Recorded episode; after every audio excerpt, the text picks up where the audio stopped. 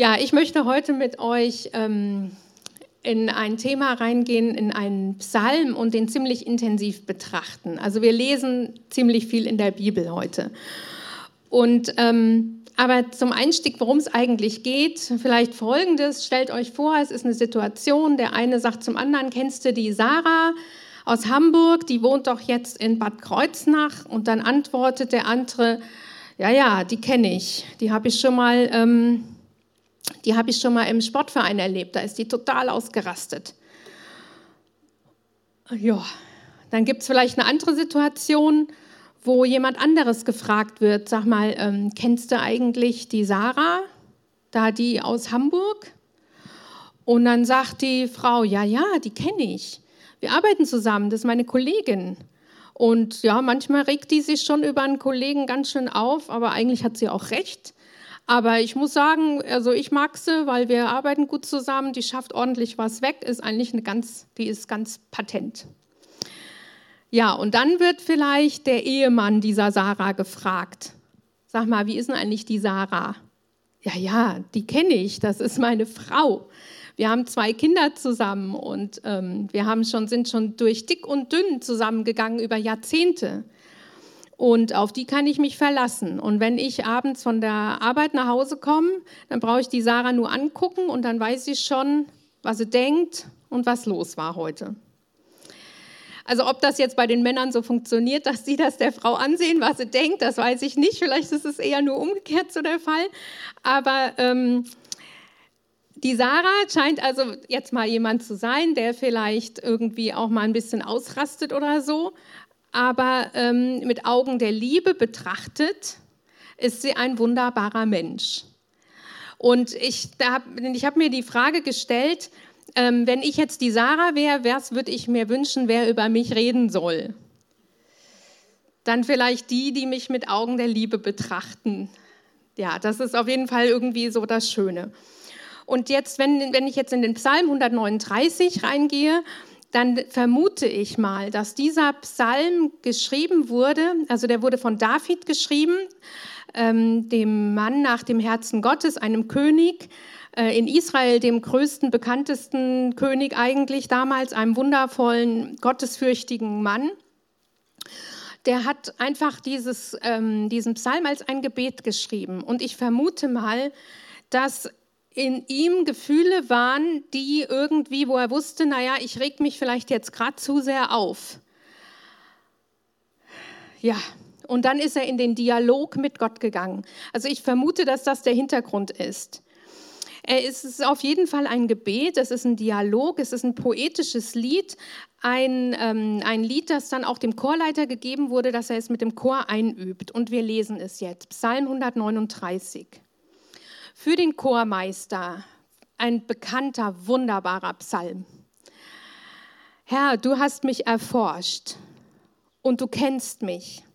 Ob ich sitze oder stehe, du kennst es. Du durchschaust meine Gedanken von fern.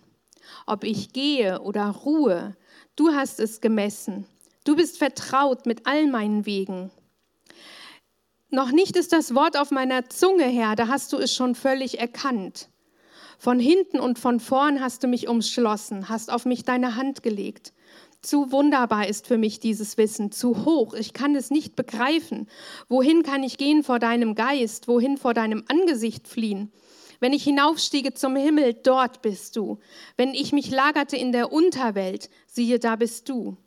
Nehme ich die Flügel des Morgenrots, ließe ich mich nieder am Ende des Meeres, auch dort würde deine Hand mich leiten und deine Rechte mich ergreifen. Würde ich sagen, Finsternis soll mich verschlingen und das Licht soll um mich Nacht sein. Auch die Finsternis ist nicht finster vor dir. Die Nacht leuchtet wie der Tag, wie das Licht wird die Finsternis. Du selbst hast mein Innerstes geschaffen. Du hast mich gewoben im Schoß meiner Mutter.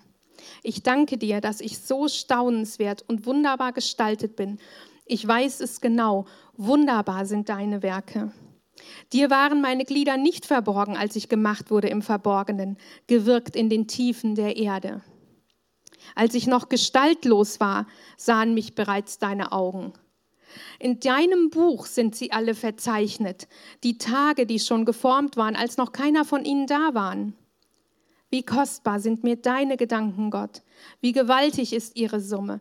Wollte ich sie zählen, sie sind zahlreicher als der Sand. Ich erwache und noch immer bin ich bei dir. Wolltest du Gott doch den Frevler töten? Ihr blutgierigen Menschen weicht von mir. Sie nennen dich in böser Absicht. Deine Feinde missbrauchen deinen Namen. Sollten mir nicht verhasst sein, Herr, die dich hassen? Soll ich nicht die verabscheuen, die sich gegen dich erheben? Ganz und gar sind sie mir verhasst. Auch mir wurden sie zu Feinden. Erforsche mich, Gott. Erkenne mein Herz. Prüfe mich und erkenne meine Gedanken. Sieh doch, ob ich auf dem Weg der Götzen bin leite mich auf dem Weg der Ewigkeit. Ja, als ich den Psalm so gelesen habe, habe ich erst gedacht, ach, so ein wunder, wunder, wunderschöner Psalm. Und dann habe ich diese Verse da am Schluss gelesen, Vers 19 bis 22. Diese Verse haben mich regelrecht gestört. Ich habe gedacht, die passen da überhaupt nicht rein. Es ist doch unmöglich. Der David wolltest du Gott doch den Frevler töten. Ihr blutgierigen Menschen weicht von mir. Sie nennen dich in böser Absicht, deine Feinde missbrauchen deinen Namen. Sollen mir nicht die verhasst sein, Herr, die dich hassen? Soll ich nicht die verabscheuen, die sich gegen dich erheben? Ganz und gar sind sie mir verhasst. Auch mir wurden sie zu Feinden. Und ich habe gedacht, ich fange gleich mal direkt damit an und nehme das als meinen ersten Punkt, dann sind wir nämlich dann damit fertig. so kann man es sehen. Aber ich habe jetzt mir ich, als ich so darüber nachgedacht habe, habe ich gedacht, das ist vielleicht der Schlüssel zum Verständnis ganzen, dieses ganzen Kapitels. Der Psalmist ärgert sich so richtig. Der hat hier mit Leuten zu tun, die Gottes Namen und Gott nutzen, um ihre eigenen Ziele zu verfolgen. Es geht hier um Menschen, die fromm reden, die den Namen Gottes missbrauchen mit bösen Absichten. Und dem Psalmist sind sie verhasst. Er fragt Gott hier, sollen mir nicht die verhasst sein, Herr, die dich hassen? Soll ich nicht die verabscheuen, die sich gegen dich erheben? Ist das nicht in Ordnung, Gott? Deine Feinde sind doch auch meine Feinde. Und letzte Woche haben wir gehört, dass es natürlich verkehrt ist zu hassen. Wir sollen vergeben, wie Jesus uns vergeben hat. Wie passt das alles zusammen? Ich glaube, die Frage stellt sich hier David. Ich glaube genau deswegen. Im Gesetz Mose, was ihm natürlich bekannt war, heißt es, wir sollen Gott lieben und unseren Nächsten wie uns selbst. Jesus geht noch weiter. Er sagt, wir sollen anderen vergeben, nicht nur siebenmal, siebzigmal, sondern wir haben es letzte Woche gehört. Und ich empfinde jetzt Hass über andere Menschen, Verachtung. Was macht David mit seinen Gefühlen? Und davon können wir hier lernen. Er spricht seinen Ärger vor Gott aus. Er fragt ihn, ob es in Ordnung ist, diese Menschen als Feinde zu sehen. Und genauso können wir das auch machen. Wir können unseren Ärger vor Gott aussprechen. Wir können sagen, Herr, du siehst, wie es mir geht. Ich meine, das ist ja die Wahrheit. In unserem Herzen ist nicht immer alles rosa, rot und Liebe und Frieden, sondern in unserem Herzen ist manchmal Ärger. Und es ist völlig normal. Und auch sogar der David hat so empfunden. Also ich muss sagen, ich habe manchmal sogar so schlimm empfunden, dass ich am liebsten zu jemandem hingefahren wäre und hätte mir ein paar Eier genommen und die ans Haus geworfen. Ich oute mich jetzt hier mal. So ging es mir manchmal. Und weißt du, das ist aber nicht das, was der David hier gemacht hat. Der David ist nicht hingegangen, der war ja der König, der hätte sie alle umbringen können. Er hat das gesagt, das ist in meinem Herzen, so empfinde ich. Ich bin ehrlich zu mir und zu Gott und ich sage, was ich denke. Und er hat Gott gefragt, wie ist das jetzt? Ist das richtig oder ist es nicht richtig? Und wir sehen dann auch gleich noch weiter, er sagt ja dann, erforsche mich, prüfe mich, leite mich zurück, hilf mir bitte. Aber jetzt ein Punkt noch zum Nachdenken. In einem der Sendschreiben im Neuen Testament, in der Offenbarung, in dem Brief, der an die Epheser geht, und da werden die beurteilt, die, die Gemeinde zu Ephesus wird beurteilt. Und da heißt es in der Offenbarung, Offenbarung 2, Vers 2, ich kenne deine Taten und deine Mühe und deine Geduld und weiß, dass du die Bösen nicht ertragen kannst. Du hast die auf die Probe gestellt, die sich Apostel nennen und es nicht sind und hast sie als Lügner befunden. Und in Vers 6, doch für dich spricht, du verabscheust das Treiben der Nikolaiten, das auch ich verabscheue. Das müssen wir mal aushalten. Das Einzige, was Gott an der Gemeinde zu Ephesus Positives findet, die ihre erste Liebe verlassen hat und aufgefordert wird, umzukehren, Gott lobt an ihr, dass sie das Böse und die Bösen nicht ertragen kann, entlarvt und das Treiben verabscheut. Das heißt, in dem Fall wird das Böse nicht ertragen zu können als eine gute Eigenschaft gelobt. Ich will jetzt nicht sagen, dass es richtig ist, andere zu hassen. Wir haben die Verse von Jesus vor Augen, wo er sagt, liebe deinen, deinen Nächsten, ähm, tut wohl denen, die euch hassen, vergeltet Böses mit Gutem. Hass ist bestimmt nicht richtig, aber ich möchte einfach nur, David ringt mit Gott und fragt ihn, was ist richtig? Wie soll ich mich verhalten? Und dann lesen wir in Psalm 139, Vers 23 und 24, erforsche mich, Gott, und erkenne mein Herz. Prüfe mich und erkenne meine Gedanken. Sieh doch, ob ich auf einem falschen Weg bin.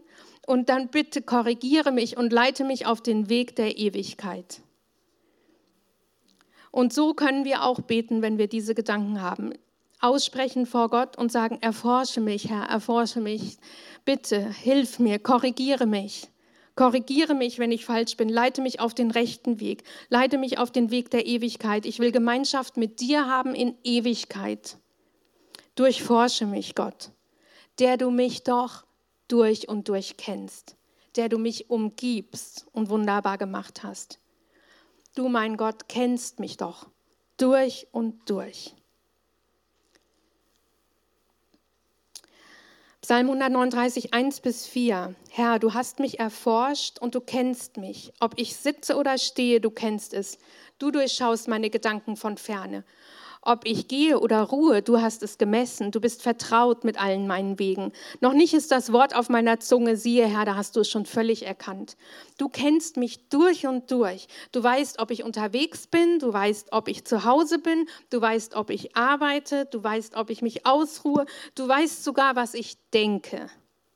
Und du weißt auch, was ich vorhabe zu tun, was meine Pläne sind, Du weißt, du kennst meine Wege, heißt auch, du kennst so meine Gewohnheiten, wie ich so unterwegs bin. Alles, alles, alles weißt du, oh Gott. Du hast mich erforscht sogar, nicht nur einfach kennen. Du erforscht mich. Du kennst mich nicht nur, sondern du betrachtest mich intensiv und guckst dir genau an meine Gedanken, wie ich unterwegs bin, was ich so an, an so meinen inneren äh, Denkmustern habe, alle diese Dinge, bevor ich was ausspreche, weißt du schon, was ich gedacht habe und was ich gleich sagen will. Und dieses Wissen darum ist mir viel zu hoch. Ich kann es nicht begreifen. Ich kann noch nicht mal begreifen, dass du alles über mich weißt. Gott ist allwissend. Er kennt dich und mich. Ist das tröstlich oder ist es vielleicht auch beängstigend? David spricht hier mit Gott darüber. Obwohl Gott sowieso alles weiß, spricht er mit ihm und spricht seine Gedanken aus. Und so können wir es auch machen. Wir können vor Gott kommen und sagen, Herr, du kennst mich. Durchforsche meine Gedanken.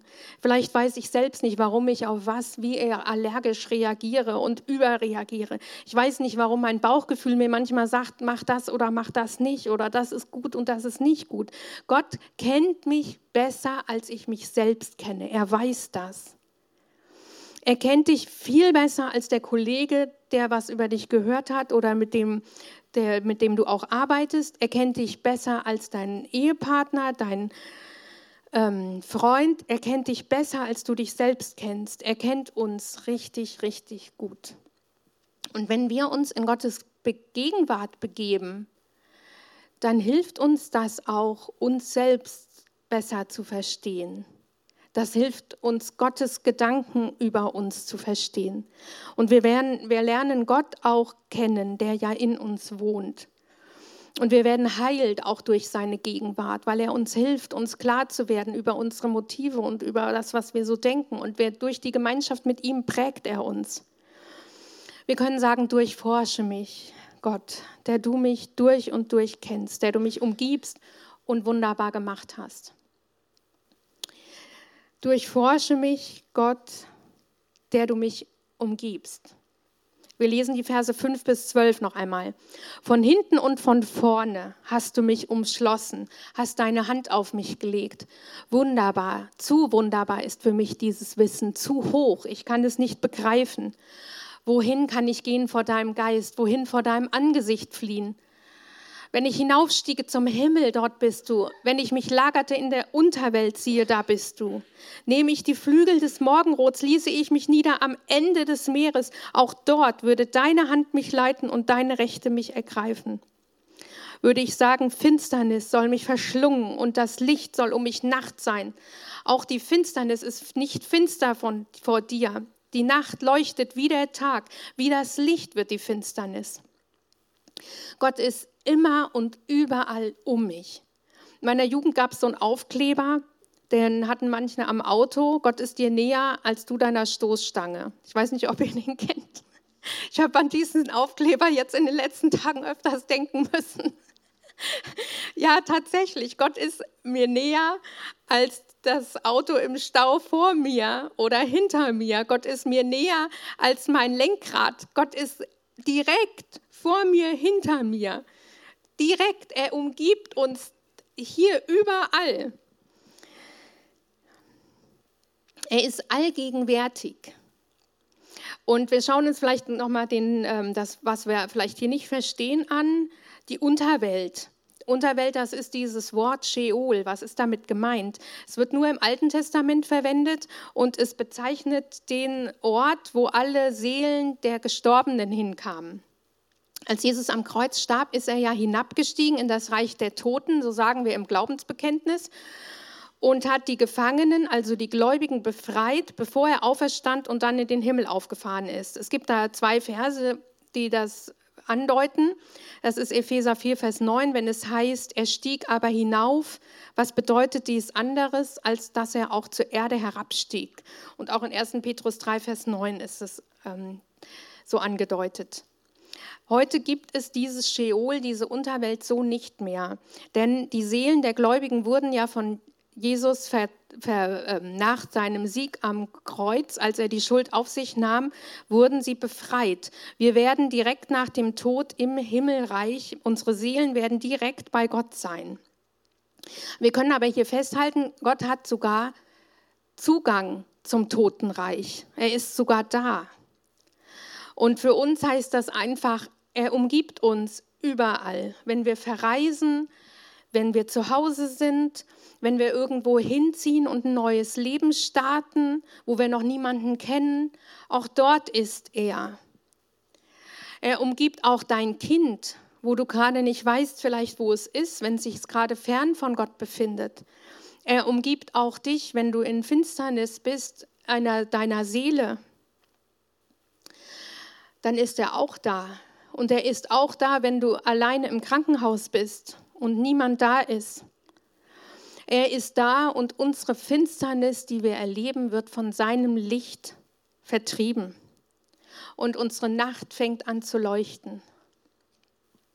Und viele Menschen haben das so erlebt, dass Gott in ihren schwersten Stunden sie am meisten, ähm, dass sie in den, ihren schwersten Stunden Gott am meisten erlebt hat, haben. Auch mir ging es selbst einmal so. Ich hatte meine Situation, wo ich solche Schmerzen hatte, dass ich ähm, wie mich an Opa Erich doch noch erinnern konnte, der mal gesagt hat, wenn du so richtig Schmerzen hast, dann weißt du nicht mehr, kannst du nicht mehr denken. Und dann war Gott auch da. Und ich habe das von vielen von euch gehört. Auch Waldemar hat mir das mal so berichtet. Er lag im Krankenhaus, es ging ihm schlecht und Gott war bei ihm. Viele von uns haben das erlebt, dass Gott da ist. Und manchmal, komischerweise, spüren wir es besonders dann, wenn es uns nicht gut geht. Gell? Wohin kann ich fliehen vor deinem Geist? Wo kann ich, wohin kann ich gehen vor deinem Geist? Komisch, gell, dass er hier sagt, wohin sollte ich fliehen? Warum soll ich fliehen vor Gott? Vielleicht ist es gar nicht tröstlich, sondern es ist beängstigend, die Vorstellung, dass Gott alles sieht und alles weiß, dass er mich kennt. Ich, ich lerne hier, ich, also es nützt nichts, auch von Gott zu fliehen. Er ist trotzdem da. Er drängt sich nicht auf. Und auch wenn wir uns entscheiden, falsche Wege zu gehen und was zu machen, was nicht richtig ist, geht er uns nach. Vielleicht hast du, warum, warum könntest du fliehen oder warum könnte ich fliehen vor Gott? Vielleicht habe ich Angst, dass er mich einschränkt, dass er mich ja, über mich bestimmen will.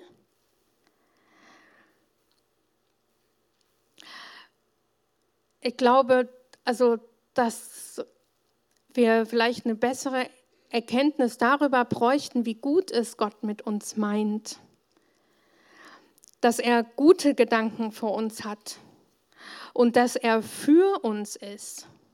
Wenn Gott für uns ist, dann kann auch niemand gegen uns sein. Ich will jetzt nochmal auf Römer 8, Vers 33 eingehen. Diesen Vers, wer kann die Auserwählten Gottes anklagen? Gott ist es, der gerecht macht. Wer kann sie verurteilen? Christus Jesus, der gestorben ist, mehr noch, der auferweckt worden ist. Er sitzt zur Rechten Gottes und tritt für uns ein. Was kann uns scheiden von, der Liebe Christi? Von der Liebe Christi. Es ist Gottes Liebe, die uns umgibt. Es ist nicht Gottes Kontrolle oder Gottes, was weiß ich, was wir vielleicht denken, was, was uns hindert, dass wir vielleicht nicht bei Gott sein wollen, sondern es ist seine Liebe, die uns umgibt, die uns gewinnen will und die das ein, etwas Gutes mit uns vorhat. Was kann uns scheiden von der Liebe Christi? Bedrängnis oder Not oder Verfolgung, Hunger oder Kälte, Gefahr oder Schwert? Ich bin gewiss, weder Tod noch Leben, weder Engel noch Mächte, weder Gegenwärtiges noch Zukünftiges noch Gewalten, weder Höhe noch Tiefe noch irgendeine andere Kreatur können uns scheiden von der Liebe Gottes, die in Christus Jesus ist, unserem Herrn. Gott ist immer und überall bei uns und nichts kann uns von seiner Liebe trennen. Keine Krankheit, kein Hunger, keine Kälte, kein Krieg kein Krankenhausaufenthalt und kein Abschied von geliebten Menschen, noch nicht einmal der eigene Tod, denn dieser ist nur eine Tür zum Leben. Durchforsche mich, Gott, der du mich durch und durch kennst, umgibst und wunderbar gemacht hast. Was hat Gott für Gedanken über uns? Durchforsche mich, Gott, der du mich wunderbar gemacht hast. Die Verse 15 bis 18. Dir waren meine Glieder nicht verborgen, als ich gemacht wurde im Verborgenen, gewirkt in den Tiefen der Erde. Als ich noch gestaltlos war, sahen mich bereits deine Augen. In deinem Buch sind sie alle verzeichnet, die Tage, die schon geformt waren, als noch keiner von ihnen da waren. Wie kostbar ist mir, sind mir deine Gedanken, Gott. Wie gewaltig ist ihre Summe. Wollte ich sie zählen, sie sind zahlreicher als der Sand. Ich erwache und noch immer bin ich bei dir. Gott ist allmächtig. Bevor die moderne Bildgebung uns gezeigt hat, was im Mutterleib zu sehen ist, hatten wir davon noch keine Ahnung. Wir wussten nicht, wie die Embryos aussehen. Gott hat uns aber im Verborgenen geformt. Es gibt ein Bild von dem Nilla, äh, Lennart Nilsson, der da wunderbare ähm, Techniken anwenden konnte, um das zu fotografieren. Aus dem im Dunkeln, als ich noch gestaltlos war, sahen mich bereits deine Augen.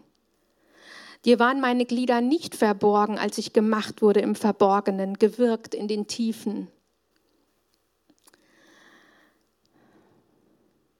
Er hat uns sich ausgedacht, er hat uns kunstvoll und wunderbar gemacht.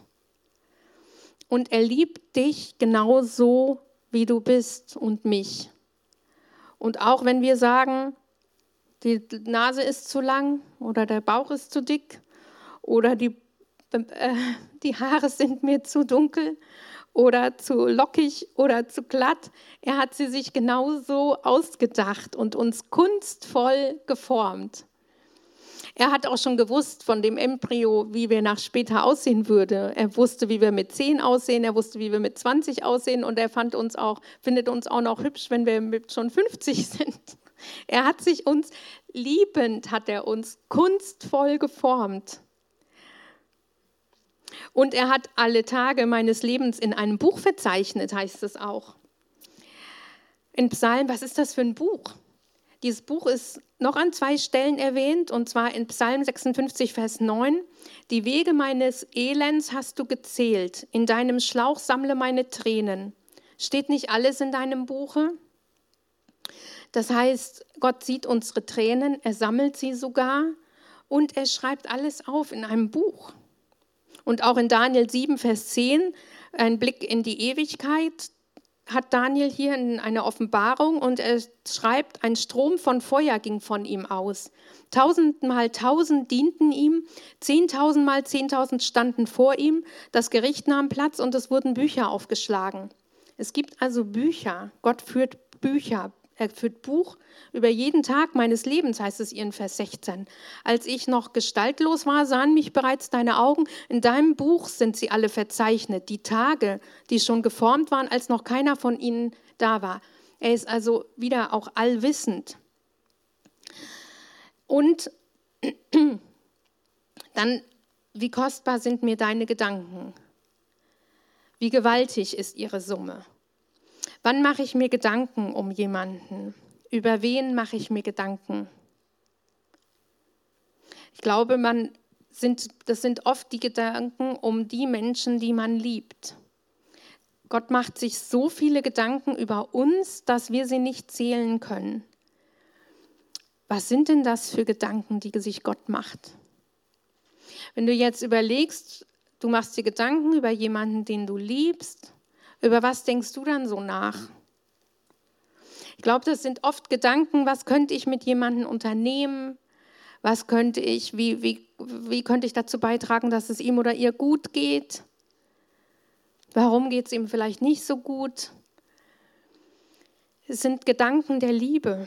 In Jeremia 29, Vers 11 heißt es über Gott, denn ich, ich kenne die Gedanken, die ich für euch denke, und zwar, das sind Gedanken des Heils und nicht des Unheils. Denn ich will euch eine Zukunft geben, ich will euch Hoffnung geben. Gott hat gute Gedanken über dich, Gedanken darüber, dass es dir gut gehen soll in Zukunft. Gedanken darüber, dass er dir Zukunft und Hoffnung geben will. Und verbinde dich mit diesem Gott, höre ihm zu. Vielleicht kriegst du auch eine Ahnung, was seine Gedanken für dich sind. Der lebendige Gott hat dich wunderbar gemacht und er hat uns wunderbar gestalten, gestaltet. Er kennt jeden Tag unseres Lebens und er hat gute Gedanken für unsere Zukunft. Und zwar nicht nur ein oder zwei, sondern jede Menge. Und ich glaube, er würde sich wünschen, dass wir diese Gedanken mit ihm gemeinsam entwickeln. Dass wir gemeinsam, so wie mit einem Freund sprechen, guck mal, oder mit einem Geliebten, oder guck mal, was könnten wir denn jetzt im Urlaub machen? Dann überlegt man auch, was, was wäre schön vielleicht zu machen. Und ich stelle mir vor, dass es auch bei Gott ein Stück weit so ist, wenn wir in in Gemeinschaft mit ihm sind, dass wir uns mit ihm austauschen und wir auch mitkriegen, was könnte ich so machen, was ist das, was hast du eine Idee für heute, was ich tun könnte? So, vielleicht mal jemanden anrufen, jemanden was Gutes tun oder aber auch einfach so mir eine Idee geben, wie ich meine Arbeit heute schaffen könnte, aber auch vielleicht ein Gedanke, ja, was weiß ich, manchmal so Möglichkeiten, dass ich mich vielleicht mit jemandem zum Essen verabrede und dann auf einmal ergibt sich in der Arbeitsstelle eine tolle Option. Also Gott hat jede Menge Gedanken über uns, gute Gedanken, die uns Zukunft und Hoffnung geben, Gedanken, mit denen er es gut mit uns meint und wir können diese Gedanken anzapfen, indem wir in, mit ihm in Gemeinschaft gehen und ihn fragen, Herr, was hast du denn für mich für Gedanken? Was sind denn deine Gedanken über mich?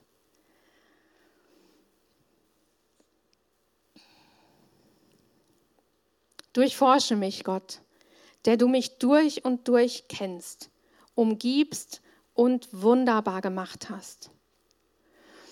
Ich glaube, wenn wir Gemeinschaft mit Gott haben und ihn suchen, dann fällt uns das vielleicht ins Herz, was wir jetzt hier einfach lesen. Und ich möchte jetzt Esther bitten, uns ein Lied zu singen, wo wir nochmal einen Aspekt dieses Psalmes uns so ins Herz fallen lassen können. Und dann fasse ich noch mal kurz zusammen.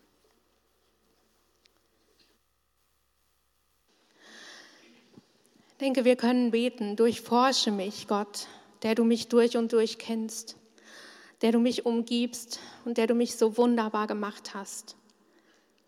Durchforsche mich, Gott, der du mich durch und durch kennst. Wenn wir uns in Gottes Gegenwart begeben, dann hilft uns das, auch uns selbst besser kennenzulernen. Wir lernen Gott kennen und wir lernen uns selbst kennen. Wir werden heil durch seine Gegenwart. Wir werden heil, weil er unsere Gedanken korrigiert, das, was nicht richtig ist, uns auf den richtigen Weg wiederbringt, uns zurückführt.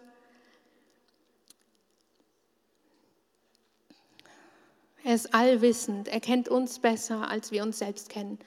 Lasst uns ihn suchen und seine Gegenwart suchen. Zweitens, durchforsche mich, Gott, der du mich umgibst. Wir brauchen keine Angst zu haben. Gott ist allgegenwärtig. Er ist vor uns, hinter uns, um uns. Er ist immer da. Wohin kann ich gehen vor deinem Geist? Wohin kann ich fliehen vor deinem Blick? Warum sollte ich fliehen? Gott hat liebende Pläne, gute Gedanken über mir. Er umgibt mich mit seiner liebenden Gegenwart. Er drängt sich nicht auf, aber er ist auch da, wenn wir uns entscheiden, falsche Wege zu gehen und er zieht uns zurück. Er möchte unsere Finsternis in sein Licht verwandeln, unsere Finsternis durchdringen mit seinem Licht. Er ist für uns. Und nichts, nichts, nichts kann uns von seiner Liebe trennen. Durchforsche mich, Gott, der du mich wunderbar gemacht hast. Kunstvoll hat dich Gott gemacht. Er ist allmächtig. Er hat dich schon gesehen, als du noch verborgen im Mutterleib warst. Jeden Tag hat er sich ausgedacht. Jeder Tag deines Lebens ist für ihn bedeutsam. Wie du bist, so wie du bist, hat Gott dich wunderbar gemacht. Und er hat Gedanken des Friedens und der Hoffnung und der Zukunft für dich.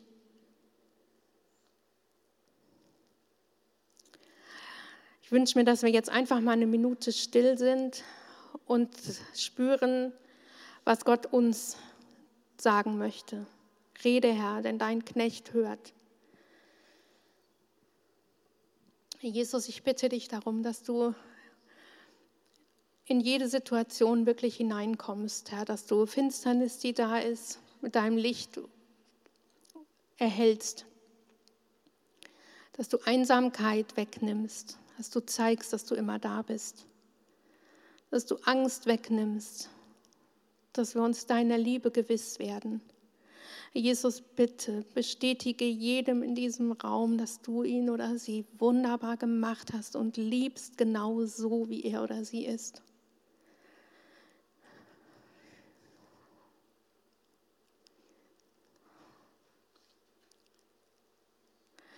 Jesus, ich danke dir für dein Wort. Ich danke dir dafür.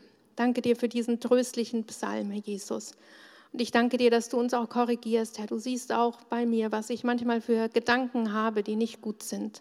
Herr Jesus, korrigiere mich, korrigiere uns, wenn wir falsche Wege gehen. Führe uns zurück zu dem Weg mit dir. Amen. Amen.